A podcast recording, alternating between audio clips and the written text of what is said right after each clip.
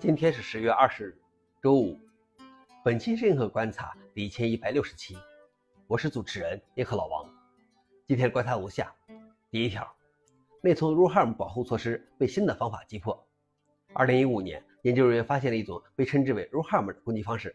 当一个用户及应用程序反复访问 DDR 内存芯片的特定区域，可以导致比特翻转。比特翻转是指储存在电子设备上的个别比特发生翻转的事件，比如从零变成一或反之。各个内存厂商在后期产品中纷纷加入了抵御 ROHARM 攻击的保护措施，主要方法是限制程序在给定时间内打开和关闭目标芯片区域的次数。现在，研究人员发明了被称为 ROPRESS 的新方法，能在部署了最新的 ROHARM 保护措施的 DRAM 中诱发比特翻转。ROPRESS 不是反复随机选定区域，而是让其保持更长的打开时间。将这一方法和 ROHARM 结合，可进一步提高这种攻击的威力。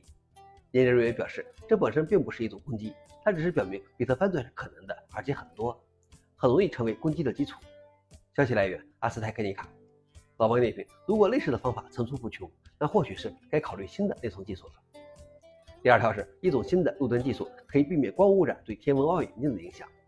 光污染对天文学的威胁与日俱增，现代望远镜高度敏感，能感受到距离五十甚至两百公里的城市室外照明的影响。一项研究发现，星星正在以平均每年百分之十的速度从天空中消失。一项名为 Dark Sky Protector 的技术可以让望远镜看到几乎是一片黑暗的天空。该方案依赖于三个组件：一个能让 LED 灯以人眼无法察觉的极高频率闪烁的简单装置，一个全球定位系统接收器，以及望远镜摄像头上一个能与 LED 灯同步闪烁的特殊设计的快门。全球定位系统技术引导望远镜的快门只在 LED 灯熄灭的瞬间打开。该技术可以让天文图像中不必要的天空辉光减少百分之九十四。消息来源：Space。老王点评：技术的进步可以解决技术带来的副作用。另外，是不是可以顺便把马斯克的星链轨迹也一起消除呢？最后一条是 Debian 继续支持 User 合并。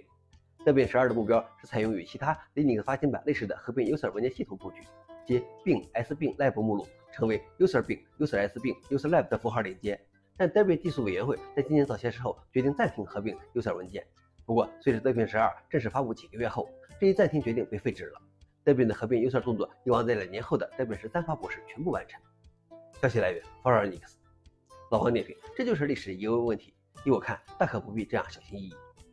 以上就是今天的硬核观察。想了解视频的详情，请访问随附链接。谢谢大家，我们明天见。